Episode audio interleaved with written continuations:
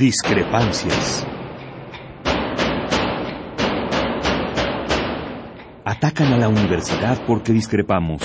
Viva la discrepancia, porque es el espíritu de la universidad.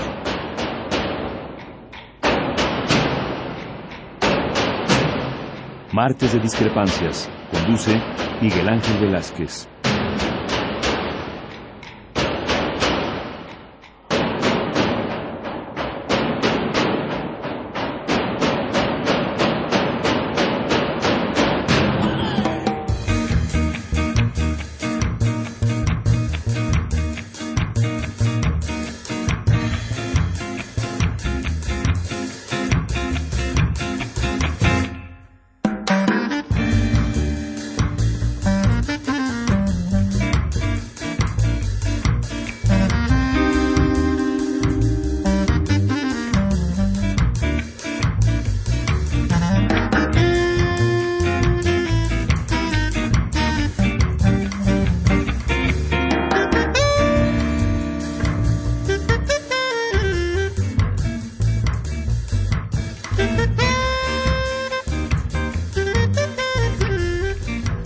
Muy buenas noches. Gracias por acudir a nuestra cita de todos los martes a esta misma hora, las ocho y cacho de la noche, en esta estación que sigue siendo Radio Universidad y que desde aquí se transmite Discrepancias, nuestro programa en donde lo que pretendemos es darle a usted la información necesaria para que sus juicios, para que sus juicios estén acordes con lo que no le pasa a nuestro país. Y como todos los martes con nosotros, Cristo Irías, ¿cómo estás? Miguel Ángel, muy buenas noches. Buenas noches a todos. Bienvenidos a Discrepancias. Y bueno, ¿qué le voy a decir? Nosotros, usted, Cristi, la gente de la producción, nosotros, nosotros sobrevivientes del horror, de los horrores, de lo que ha sucedido en Iguala, de lo que pasa en este país. Todos nosotros, dolidos por la muerte de los jóvenes de Ayotzinapa, todos nosotros que vemos caminar todos los días en este país galopar a la muerte sin que haya nada que la detenga. Todos los días que vemos crecer y crecer cada vez más la impunidad sin que nadie, nadie pueda aplicar la ley. Que todos los días vemos caras de políticos, caras, caras ensombrecidas por el maquillaje, ojos acuosos por las gotas. Ese ofrecer el perdón, ese pedir que haya justicia. Esas cosas huecas que una y otra vez tenemos que estar escuchando para no creer, porque ya no podemos creer en ningún punto de justicia en todo el país, en todas nuestras leyes. Se ha corrompido México hasta lo más profundo, pero solamente, solamente nosotros podemos hacer que esto cambie. Hoy vamos a tratar, vamos a hablar un buen rato sobre lo que sucede, lo que sucedió allá, allá en Guerrero, en Iguala, pero también en todo el país, eh, pero también en el Estado de México. No se nos olvide que ocho días antes de lo que pasó en Iguala estábamos hablando de Limón y que también fueron jóvenes los que se murieron y que esos mismos días habían matado ya cinco jóvenes en Iguala, muy cerca de Acapulco, por ahí.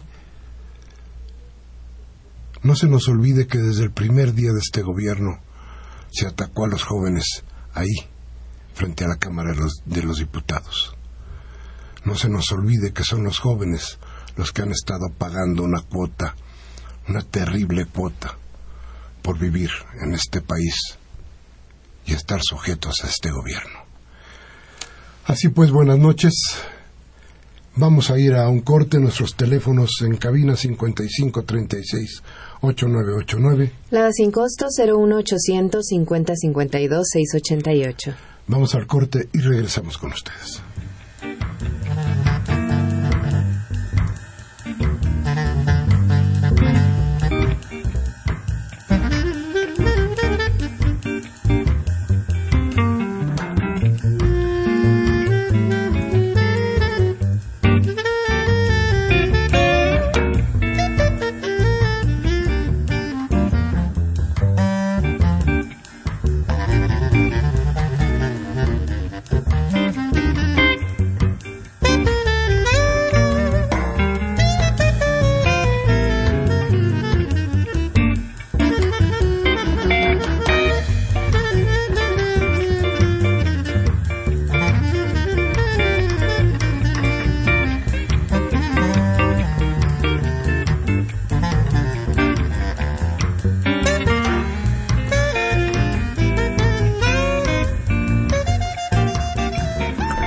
Gracias, gracias otra vez por estar con nosotros. Gracias por sus llamadas. Si tiene usted ganas de hacerlas de antemano, qué bueno que hable con nosotros. Qué bueno que hable además con los demás escuchas de discrepancias, porque fíjese usted que es muy valioso que cuando usted nos llama y nosotros podemos pasar su llamada al aire, los demás que nos escuchan también tengamos esa parte de su comunicación para formar nuestros criterios. Eso también es parte de este programa y es la parte quizá más importante de discrepancias, porque nos damos cuenta de qué es lo que se piensa de aquel lado, del lado de ustedes, del lado de los que regularmente no tienen voz y que bueno, aquí en lo que nos corresponde y en el tiempo que podemos lo damos. Pero bueno, hablábamos del horror que vive México. Y terminaba yo diciendo, Cristi, que, que esto ha sido una cosa que curiosamente tiene que ver mucho con los jóvenes. O no curiosamente. Parece que los jóvenes representan un peligro que habría que atacar desde el poder. Y los jóvenes que estudian además. Claro. No, cual, no los ninis, porque además creo que no hemos hablado de ningún nini que haya sido secuestrado ni nada, desaparecido y demás. O les dicen delincuentes o son los estudiantes. Es que fíjate que el ataque viene por todas partes. Mira, porque los muertos son jóvenes, pero los que matan también son jóvenes. El problema es que, que los que matan son los ninis. Claro. Los que mueren son los estudiantes. Se los impunes. Pero de alguna manera, todos ellos están inmersos en esta desgracia. Es decir, este, yo no sé cómo se pueda, se pueda ver de otra manera, pero eh, yo creo que matar siempre lleva, nunca se te quita de la cabeza, siempre claro. tienes una muerte en la cabeza, siempre tienes la idea. Yo creo que no es posible viajar toda tu vida pensando que habías matado impunemente, ¿no? Entonces destrozas la vida del que mata y desde luego Tu acabas con la vida. del otro, ¿no? Entonces, entonces fíjate la desgracia que tiene todo el componente juvenil de este país. ¿Hacia dónde vamos a ir? Este, estamos forjando ese futuro. Y ese futuro es de unos muertos y otros asesinos. ¿Cómo ser posible? Por eso, Y que no solo queda con estas personas que han sido asesinadas y los asesinos, queda en el resto de la sociedad el terror, el miedo que vive el resto de la sociedad. bueno, para eso es, todo esto tiene un solo, un solo fin, ¿no? El fin es precisamente eso, ¿no? Causar el terror. Terror. En este caso, eh, muy a, la- a lo ligero, pero ¿qué sería esto? Esto sería el mensaje que manda, parece que organizaciones criminales, para decir, no sigan tomando nuestros camiones, no sigan haciendo cosas que nos perjudican a quienes mandamos, que somos nosotros los de las mafias. Eso parecería que ser el, eh, crear el terror. El próximo que tome un camión, lo matamos. Entonces, por terror, no vas a tomar el camión. Yo creo que estos son los mensajes que ellos tratan de mandar. Este, el asunto está en que el grave problema es que son los muchachos, son los jóvenes, y que no hay ley que los pare. ¿eh? Claro, porque además los jóvenes son quienes más fuerza y quienes más rebeldía contienen en, en- en su organismo, justo por esta juventud y a lo mejor un poco por la inmadurez y, y por estos jóvenes que eran estudiantes, por el nivel de reflexión que pueden alcanzar. Entonces se convierten en un peligro para estas mafias, que son mafias eh, también disfrazadas de gobierno. Fíjate que escuchaba Ángel Aguirre al... Bueno, es que, es que ha habido una, una serie de declaraciones terribles. A ver, de pronto nos encontramos con que en el Congreso del PRD se forman los gobernadores. Así hay una comparación hoy en, en la columna que hoy está circulando en el periódico La Jornada. Perdón, y decía yo que la fotografía que vi de los gobernadores me, hizo recordar aquella famosa foto del Rat Pack. Era la pandilla de las ratas. E, e, este grupo no era, no era lo mismo, era un grupo que principalmente estuvo encabezado por Humphrey Bogart, los 40, 50 del siglo pasado, y que eran los actores que hacían regularmente las películas de la mafia. Este Rat Pack se le heredó y se quedó con él Frank Sinatra.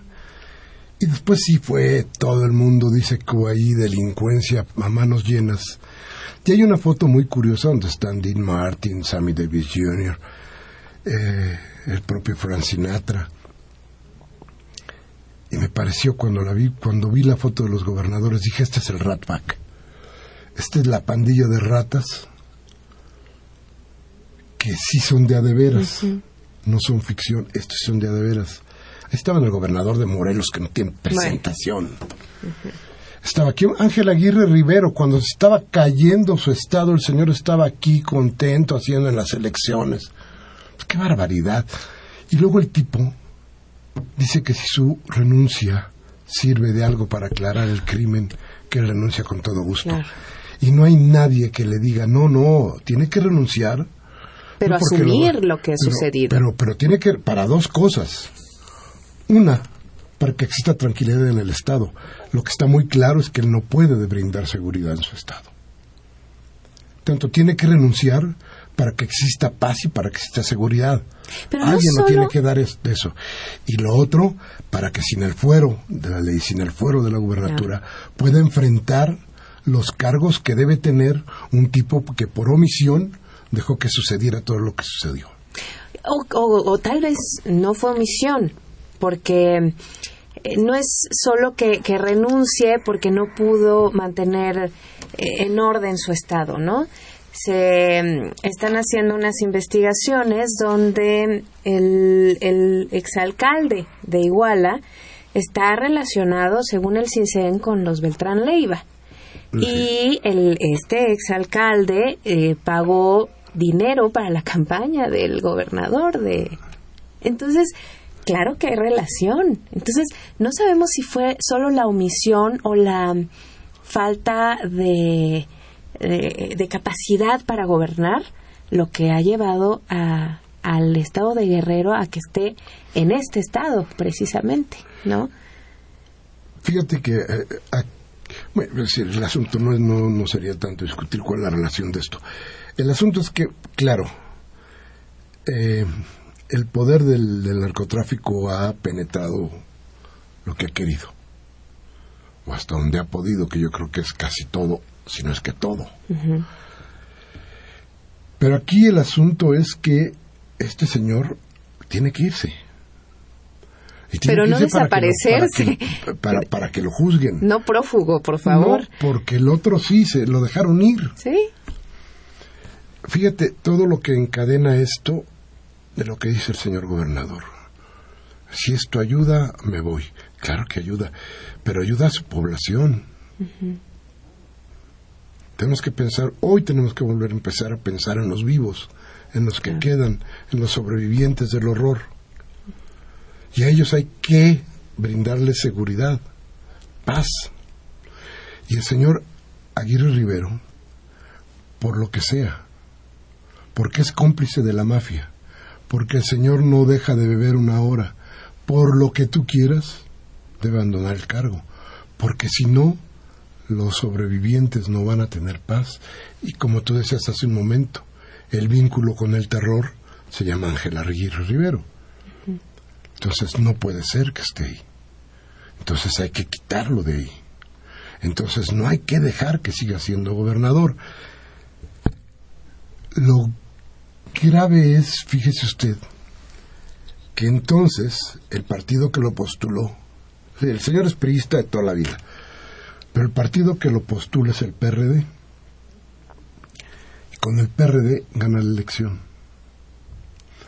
Quienes lo defienden hoy son los chuchos. Hmm. Porque no me extraña. Es la mafia que está en el- y dice Zambrano, no debe pagar el gobernador porque él no es culpable. Y esto es ver hasta dónde está metido otra vez, hasta dónde tiene metidas las manos Aguirre o la mafia o quién para que se cierren los ojos y digan, esto no sucedió, ¿eh? Aquí no pasó nada. Se murieron 50. No hay bronca, hombre. No pasa nada. Ahí luego lo reponemos, ¿no? No hay bronca, no pasa nada. Eran estudiantes de una normal.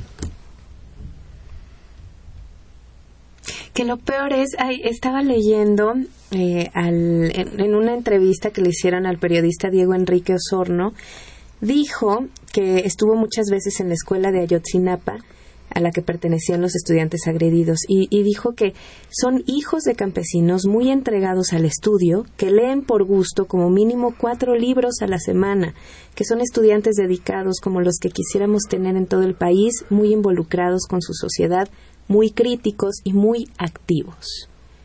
Como decías al principio, no es casualidad tampoco. No. Son, vamos a recordar de qué fue, cómo, cómo pasó esto. ¿Qué ocurrió? Ocurrió que los muchachos estaban boteando para venir a la marcha del 2 de octubre. Estaban en, en la actividad que le corresponde. Son muchachos que no tienen dinero. Vamos, vamos a tener que hacer, yo creo que un programa sobre qué sucede con las normales rurales.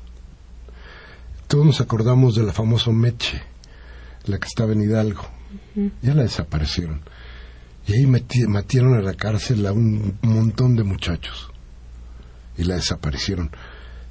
Eh, por eso cuando yo argumento, cuando yo digo que se ha lanzado una verdadera ofensiva en contra de la juventud, estoy hablando de todo esto.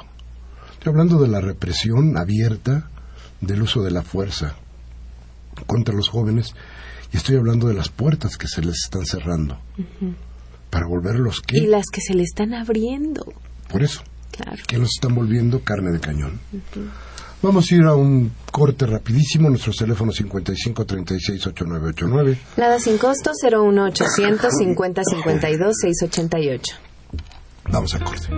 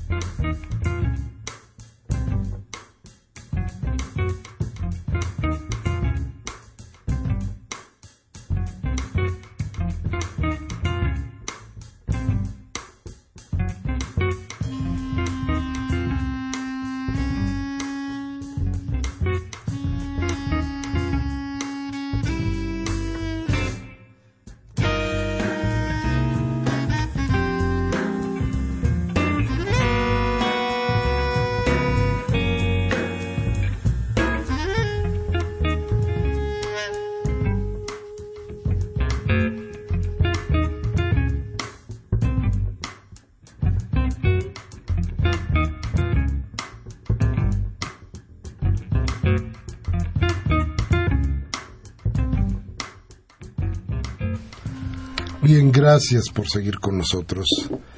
Gracias por estar aquí. Eh, antes de seguir con todo esto, quiero enviar un saludo muy especial a la profesora de la Facultad de Estudios Superiores, Superiores de Acatlán, Juliana Castellanos Pedraza.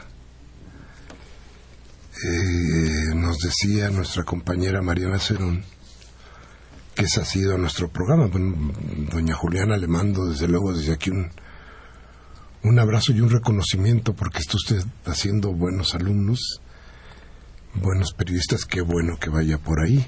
Entonces, este, pues qué bueno que también está con nosotros en estos martes de discrepancias. Vaya, entonces, un saludo hasta la Escuela de Estudios Superiores, la Facultad de Estudios Superiores de Catlán y a la maestra Juliana Castellanos Pedraza, de parte de nuestra queridísima María, perdón, Mariana. Mariana. Con todo gusto, un abrazo para doña Juliana Castellanos. y bien, ahora de regreso, de regreso a esto que nos tiene ocupados hoy, mire que, que las cosas están feas, ¿no? Sí, y bueno, los cadáveres que se encontraron en las fosas aún no han sido identificados también, ¿no?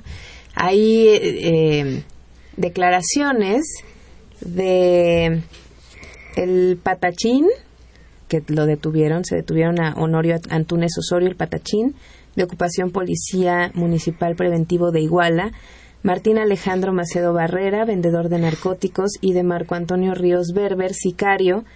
Estos dos últimos dijeron que sí participaron directamente en el homicidio de estudiantes normalistas de, de Ayotzinapa.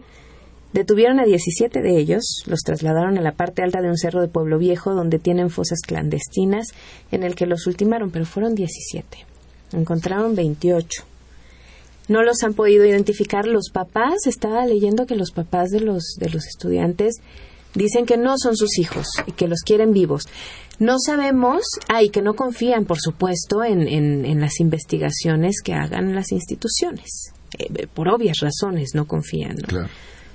Entonces, tendremos que esperar porque según los especialistas se tardan eh, entre 15 días y dos meses para identificar a, los, a los cuerpos. Fíjate que eso es otra parte del horror que habría que pararnos en, en ello un ratito. A ver, desaparecen 43. De pronto dicen que hay unas fosas donde hay enterrados unos cadáveres y resulta que dudas si son esos.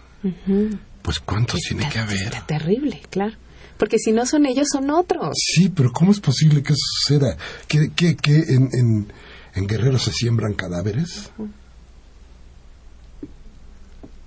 Perdón, eh, eh, parece cosa de locos. Ah, es que a lo mejor no son. Entonces, ¿cuántos matan? ¿De cuántos no sabemos? ¿Hasta dónde llega el horror? ¿Cómo es posible que lleguemos a pensar?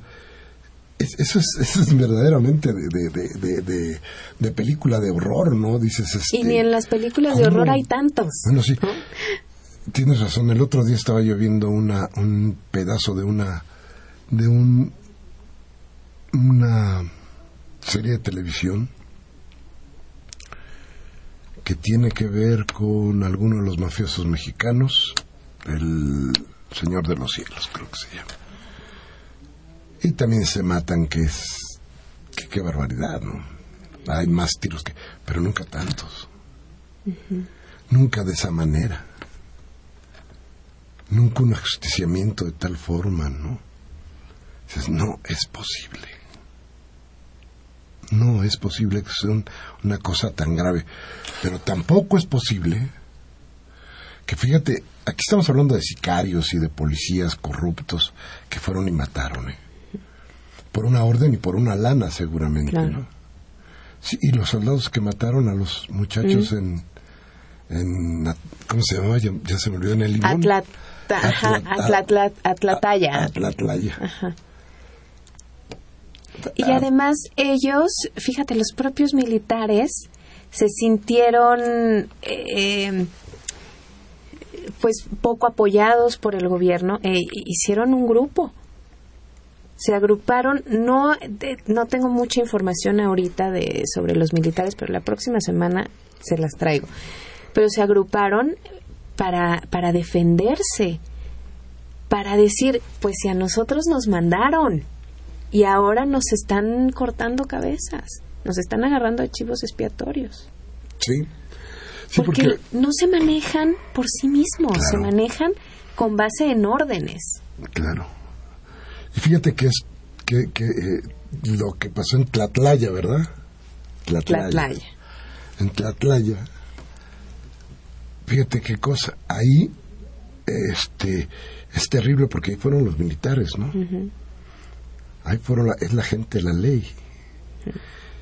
Y como decíamos en el programa pasado, este, no es posible que se haya roto la cadena de mando. No suele suceder. Entonces, ¿quién dio la orden? y los mataron, los fusilaron. Entonces tú entiendes que haya un loco por el que le paguen el dinero y mate. Claro. Pero ¿cómo puedes entender que ese que está fuera de la ley, que a lo mejor se puede escapar, que en fin? Pero ¿cómo que un grupo que defiende la ley pase eso? ¿Cómo es posible? A ver, estamos diciendo, Ángel Aguirre se tiene que ir por lo que pasó ahí. ¿Cómo es posible que el gobernador del Estado de México haya tratado de ocultar el crimen y siga tan campante? Y hasta parecería burla, ¿no? Cuando dijo, aquí estoy. Yo no me rajo, aquí estoy. A ver, este, ¿cómo que?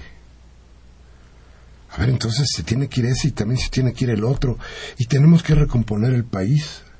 Pero no se van a ir, por eso es tan importante que tengamos muy en cuenta y muy claro cómo hay que votar. Hacia dónde hay que votar. Porque si no, nosotros estamos siendo los que estamos cavando nuestra tumba, pues este eh, cada voto que prohija, que protege, que plantea que las cosas deben seguir igual, pues es una palada que nos echamos encima. Tenemos que darnos cuenta de que no pueden ser las cosas así. Hoy, para acabarla de juntar, hoy inició el año el año electoral en el país. Uy, y se vienen las cosas rudas. Y con un descaro tal, casi se festejó. Más bien, se festejó. Salió el niño este que está hoy como presidente del Instituto Electoral a izar la bandera y a quemar cohetes y no sé qué, a dar declaraciones absurdas. Esta será la elección más grande pues será la más grande en cochinadas, ¿no? Porque todo, al contrario, debería de haber un minuto de silencio para decir, esta autoridad electoral ha sido cómplice de que este país esté tan dado al cuas. No podemos festejar nada. Y en lugar de, advertir, de, de anunciarle a usted que empiece el año electoral, debemos advertirle que empiece el año electoral. Que, empiece el año electoral y que hoy más que nunca habrá porquerías cochinadas y que seremos nosotros los que estamos en el instituto, electoral quienes avalaremos toda la porquería y armaremos el gran rostro de la impunidad en lo político para que después la impunidad corra en todos los sectores. Ese es el problema. Por eso no se va Erubiel, por eso no se va Ángel Rivero, por eso no se va nadie, porque se protegen las líneas. Por eso están como están y por eso el país está sufriendo lo que está sufriendo. Entonces, sí, hoy empezó el año electoral en México, para nuestra desgracia.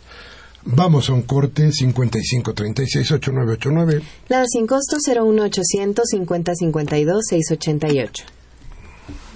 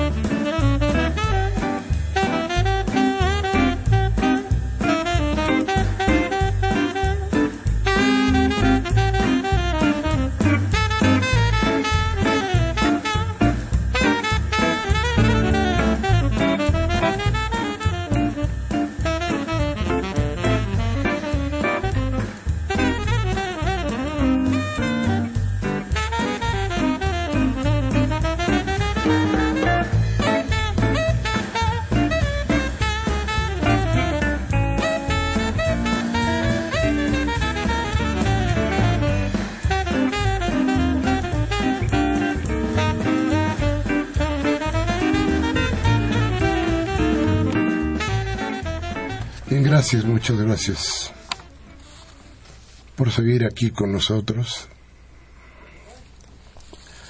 y por darnos oportunidad de darles a ustedes un poco más de, de, información de la que ya hay mucha y de la que sabemos bastante. Pero si diseccionamos lo que sucedió nos damos cuenta de qué estaba pasando. Por ejemplo, ahorita que hablábamos de la impunidad, hablábamos de que las denuncias contra el alcalde de, Iguala venían desde el 2000. Desde el 2012 eh, hay una página, en, bueno, un, un blog en internet que se llama igualalibre.blogspot.mx y hay una publicación del 18 de junio del 2012 que se titula ¿Quién es el verdadero José Luis Abarca? y eh, también otro título que tiene dice José Luis Abarca y sus nexos con, con el narco y habla precisamente que cuando era candidato por la alcaldía de Iguala en aquel momento, en el 2012, eh, que se había adherido al, al, PRD recientemente por así convenirle a sus intereses, eh, hablaba de él sobre, sobre cómo empezó a ser un empresario exitoso cuando vendía tan solo sombreros en el mercado. ¿no? Y entonces, bueno, eran, había rumores en, en Iguala, por todos los que conocían ahí, pues de que gracias a sus nexos con los Beltrán Leiva, con los papás de su esposa y los cuñados, este, eran quienes, quienes estaban dentro del narco. Entonces, gracias a ellos, él se convirtió en un empresario exitoso y él pudo dar dinero para, para este Aguirre cuando era candidato y después Aguirre pues lo, lo apoyó para, para que se quedara de alcalde y bueno, todo esto está ahí escrito, que son de estos medios, estos blogs que se escriben, que alguien los escribe, los pueden escribir de manera anónima o no, y son de estos medios alternos, no son los los medios conocidos o los que los medios hegemónicos, ¿no? Y entonces Habrá que tener mucho cuidado también en, lo que leemos en Internet y en las redes sociales, pero bueno, por lo pronto, lo que dice este blog, igualalibre.blogspot.mx, pues está reconociendo dos años después, ¿no? Y gracias a lo que ha sucedido con estos estudiantes desaparecidos, ¿no? Es curioso, pero este sí, las denuncias eran eh, René Bejarano, el líder de Izquierda Democrática Nacional, que desde luego no es ninguna blanca paloma, el mejor conocido como el señor de las ligas. A ver, este cuate hizo una serie de denuncias en contra de, de Abarca Velázquez, además no solamente porque eh, hacía nexos o tenía nexos con con el narco, sino por crimen. Porque planteaba que este hombre Abarca había matado a uno de los militantes del PRD con su propia mano. Entonces esto se ha platicado, se ha dicho en su momento, salió de qué tamaño es la impunidad que permitieron que este hombre siguiera ahí. No solamente los perredistas, el sistema de gobierno de todo el país. ¿Qué tanto le debe Peña Nieto a los chuchos? Uy. Que les concede tanto. Fíjate que es muy curioso. La semana pasada de pronto Peña Nieto sale indignado y le lanza un caballazo terrible a Ángel Aguirre y le dice que se haga responsable de lo que debe. Y unos días después manda la Procuraduría a traer el caso y lo hace un problema de la Presidencia de la República y de la Procuraduría General, Procuraduría General de la República. Entonces, o se hace responsable Aguirre, o se hace responsable la Procuraduría. Pero ¿qué pasó ahí? ¿Por qué absorbió esa responsabilidad? En primera instancia ya lo quitó, ya, ya dijo, bueno, ya, ahí muere. Ya lo dejó ahí. ¿Por qué? De quién es Ángel Aguirre de los Chuchos. ¿Qué le debe Peña Nieto a los Chuchos para que para que cree un manto tan grande de impunidad.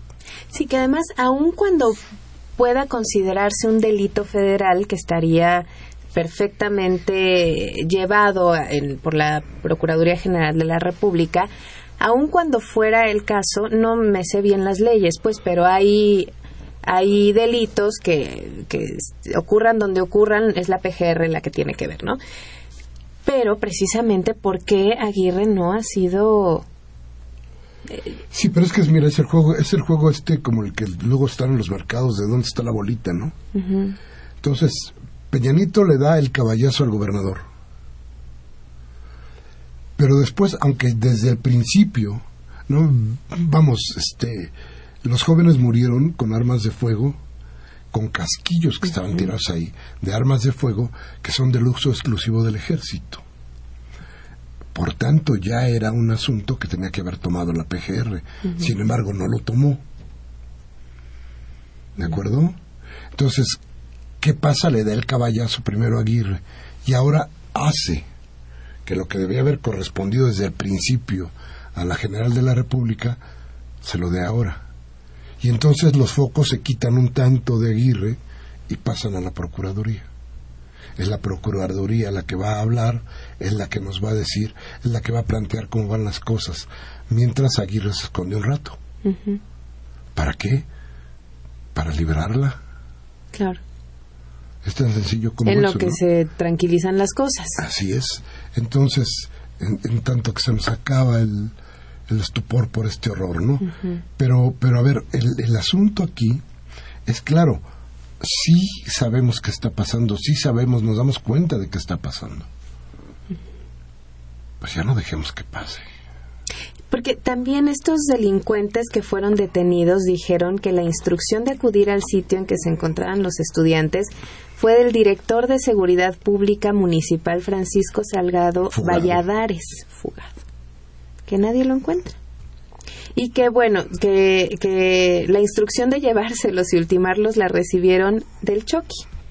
Que es un sicario, ¿no? Entonces, a ver, ¿quién es quién en, en, en esto, no? ¿Estamos hablando de delincuentes o estamos hablando de secretarios de seguridad pública o qué?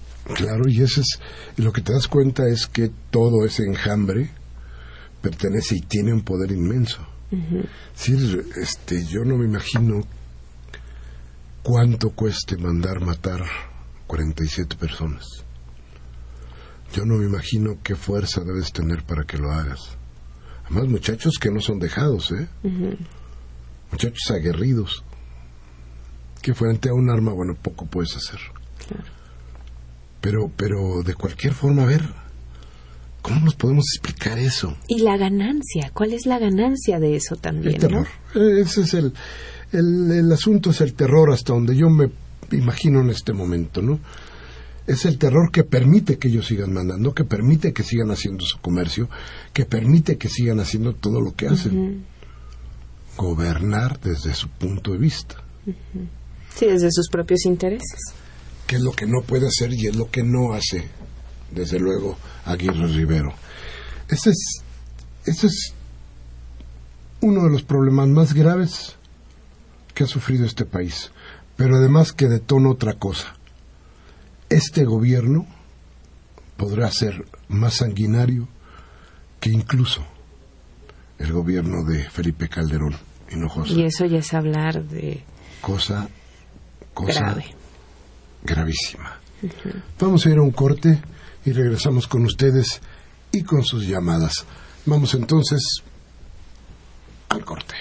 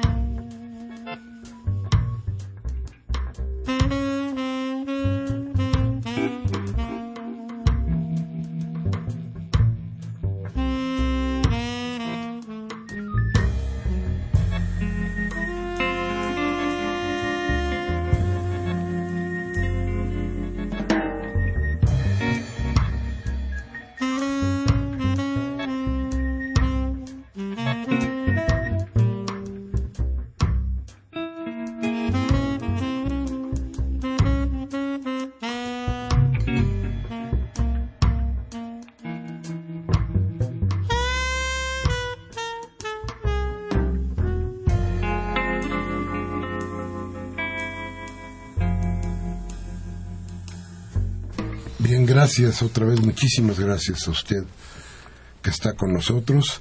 Reiteramos nuestro saludo a la profesora Juliana Castellanos Pedraza,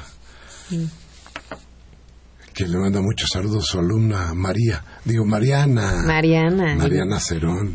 No hay que decirle María porque capaz que le pone el 10 a María y no a Mariana. Y no a Mariana, ¿verdad? Sí, está, aquí está negociando Aquí está la calificación del, del examen de ayer, ¿no? Está bien, muy bien. Antes de, de las llamadas, Miguel Ángel, me gustaría hacer esta relación con, con la dictadura militar que vivió Argentina, porque Sí, estamos viviendo prácticamente lo mismo. En, en la dictadura militar de Argentina, estos hechos de, de terror se generaron para reformar o reorganizar a la Argentina, para volver a convertirla en un país agroexportador con participación política restringida a una élite. A finales de los años 70 en Argentina, el Estado terrorista y modelo económico neoliberal fueron las dos caras de una misma moneda. El ejército se encargó de destruir físicamente las bases de apoyo y resistencia de los sectores progresistas, sindicatos y organizaciones de izquierda. Y bueno, aquí hablamos pues de los estudiantes, ¿no? Como estas, estos sectores progresistas. pero ya no existen ni los sindicatos ni los No, organismos pues ya. de izquierda. Y sus consecuencias, pues ahora que es la dependencia, la caída del salario real, la desocupación, la concentración económica, la desindustrialización y bueno, pues eh, esta, este sufrimiento del pueblo argentino por los más de 30.000 desaparecidos, ¿no? Yo no sé cuántos llevemos nosotros desde desde la el- desde que inició la guerra contra el narco, la supuesta guerra contra el narco. Yo no sé cuántos llevemos ya. Es, es- es terrible, pero fueron seis años de Calderón en los que supuestamente había 60 mil muertos oficialmente. Oficialmente, claro. Este y, y ya es un Ya es mucho. Muy fuerte. Y bueno, y aquí estamos a punto de romper. Yo creo que vamos a tenerle que hablar a Guinness para que haga un nuevo récord. Porque esto es, esto es, se está pasando de todo. Claro. Ya no hay cómo, este, lo peor es que además no tienen cómo controlarlo. Entonces, si quitan al ejército, ¿cómo controlan si no tienen soldados, si no tienen policías? Y si meten a la policía, la policía es susceptible inmediatamente a ser comprada y corrompida por el, por el narco. Entonces no tienen salida. Ellos crearon este monstruo. Ellos lo deberían de parar, pero no pueden. No pueden. Y si no es, si no hay de veras un cambio fuerte, esto va a ser terrible para todos. ¿eh? Pero qué bueno que hiciste esa comparación para que nos demos idea del horror que estamos viviendo. Bueno, nuestras llamadas. Alfredo Martínez Torres de Tlanepantla dice, en la nota de proceso dicen que el INE ya se entregó al PRI y hay una declaración de un tal Duarte que está dentro de Morena en el Estado de México, dan despensa a la gente, los que estamos informados nos relegan. Dentro de Morena hay priistas infiltrados y el mismo presidente lo sabe, pero no hacen nada. ¿Cómo es posible que en Morena se permita la violación de la ley? No, no, este, no tengo, no tengo claro, digo, como para qué repartirían despensas. Pues no están en elecciones que yo sepa, que yo tenga idea. Yo creo que hay, yo creo que hay ahí mala información. Eh, no estoy- pero además, yo no creo en la pureza, ¿eh? Tampoco creo en el descaro, me parece que es terrible el cinismo y, y el abuso, ¿no? Pero mire, esto de las despensas, una elección sin despensas es como una flor sin buque, dirían los, Sí. los clásicos. Pero, pero eh, eh, lo de las despensas es una cosa que, que se hizo indispensable para una elección. O me das despensa o no voto. Claro, se hizo Claro, como una lo que costumbre. pasa es que la vara se va haciendo cada día más alta, ¿no? Entonces es la despensa más un tinaco, más algo, ¿no? Más El la- las, las láminas para la casa, el tinaco, el algo. Ahí está subiendo. Entonces, como no, o, o la lana, ¿no? Entonces, ¿cómo comprar el voto? Pero tampoco creo que Morena sea así como eh, un monasterio, ¿no? No, yo pienso que varios priistas puede ser que se vayan a Morena, porque también lo hemos hablado en este programa. hay funcionarios, hay priistas, panistas, perredistas que no están de acuerdo con lo que está sucediendo. Y puede ser que cambien de partido político, precisamente por no estar de acuerdo. Fíjate que, eso, es, eso, es, cierto y peligroso. Eh, ahí durante, durante los ochentas, setentas, finales de los setentas, principios de los ochentas, muchísima gente estuvo tratando de luchar o luchó en serio porque las cosas cambiaran en México. Y de repente éramos un grupo muy fuerte y muy grande de gente que estábamos impulsando el cambio. El problema es que ellos sabían para dónde iban. Y ellos impusieron a final de cuentas un modelo, el modelo que estamos viviendo. Y atacaron al viejo PRI y lo sacaron lo que nos dieron fue peor. Entonces hay que tener mucho cuidado con lo que se, con lo que se recoge. Yo no sé si Morena esté en esa, en esa idea. A mí me daría mucha pena que otro organismo de izquierda estuviera siendo infiltrado por esto, pero para eso hay un remedio que no, no veo que se haga en, en, Morena, que son las escuelas de cuadros y el trabajo que va haciendo que, que la gente vaya subiendo en, en su nivel de decisión y posiblemente de liderazgo, ¿no?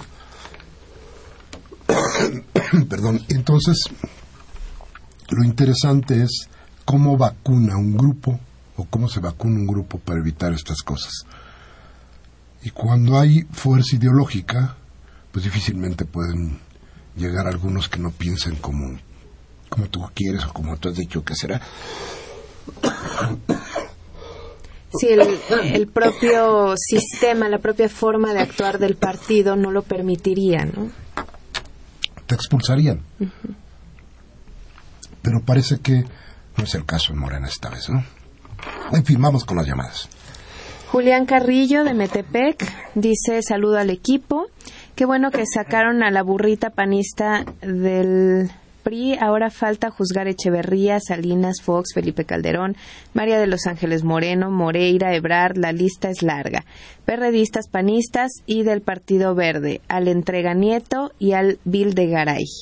Hay que darle. Sí, la lista es larga. No, eh, eh, y, esto que nos dicen es una lista de impunidad. Mm. ¿Desde cuándo y por qué? Bueno, pues porque ahí está, porque es el mismo sistema, porque no ha cambiado tanto. Porque cambiaron algunos parámetros por ejemplo, los económicos. Pero todo lo demás sigue intacto, ¿eh? Y eso es lo que se protege. Rubén Pinto, que nos llama de Catepec, cosa aparte Catepec, ¿eh? dice, en Guerrero tanto el gobernador como los demás políticos tienen las manos llenas de dinero y embarradas de sangre. Claro, don Rubén. Manuel Munguía de Iztapalapa dice, ante la política errática de los dogmas y atavismos oscurantistas del actual régimen neoliberal, concentrado en la, en la ganancia y explotación, son la razón de la omisión, corrupción y colusión de la delincuencia organizada y los delincuentes de cuello blanco, que como el actual mandatario y 628 ladrones y asesinos presionan sistemáticamente agrediendo a la población mexicana y en específico a los estudiantes a falta de una política educativa real cuando el gasto gubernamental es menor al 11% de, al 1% del PIB para la educación. Chong está vendiendo con intereses la atención parcial al IPN por el probable fraude que se intentaran que se intentaran en los comicios electorales de 2015, que intentarán. Pues esa misma mano negra y ensangrentada, la que hoy se tiende a los estudiantes y sigue pendiente Ayotzinapa y el estudiantado nacional, con lo que se ve a México convertido en maquiladora. bueno, es terrible, ya lo seguiremos comentando.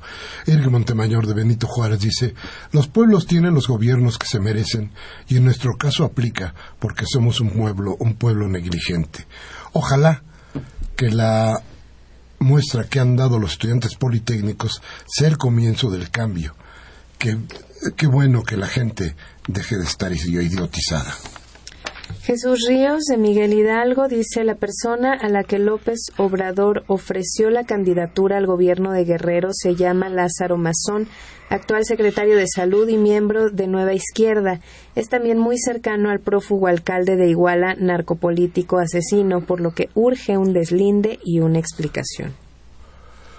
yo, yo creo que este que el asunto de que todo lo que pasa en este país todo lo malo tiene que ver con Andrés Manuel López Obrador, es un discurso ya muy, muy cansado, muy cansino, muy, muy hecho este, a fuerza, ¿no? Es decir, si este, el señor era, lo conocía por teléfono, no, pues que tiene la culpa. Y es que si no tiene la culpa, perdón, yo creo que debería usted fijarse. Eh, Jesús Ríos. Del señor Ríos, que es nueva izquierda quien hoy defiende al gobernador, quien hoy este que protegió y que llevó a la a la al, al, como presidente municipal a Barca y yo creo que esto es lo que es la realidad. Si el otro propuso a alguien que no llegó, pues de qué lo quiere acusar, de que sea el funcionario de Nueva Izquierda. Híjole, está bien difícil. Este, ¿cómo podríamos hacer? ¿Quiere usted que sea culpable López Obrador? Bueno, pues hágale usted el juicio, cúlpelo usted. Y mire, yo creo que si tiene que ser de esa manera como usted va a pensar, no vote por él, ¿eh? Deje usted que voten los demás.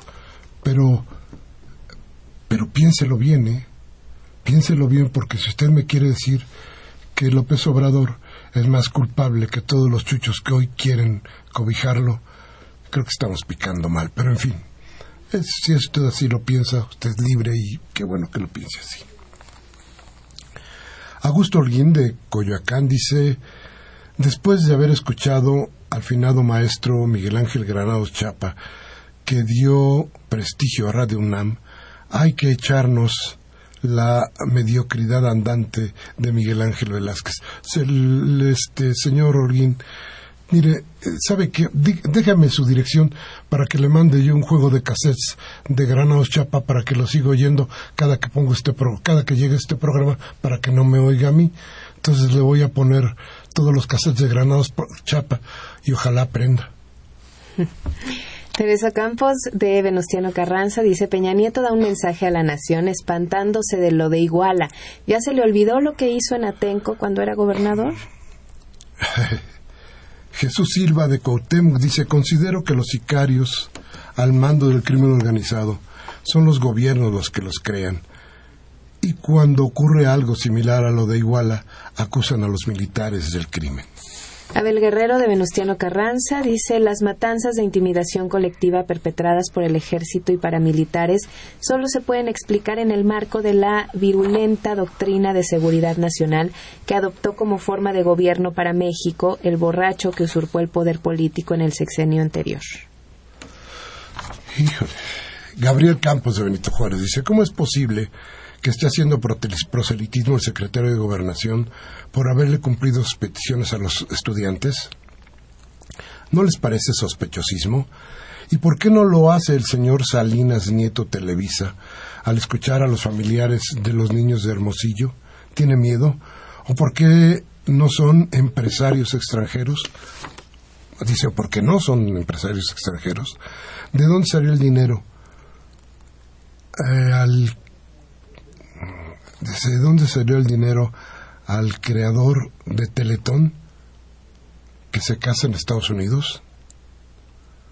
No entendí. ¿De dónde salió el dinero alrededor de Teletón? No, no. Bien.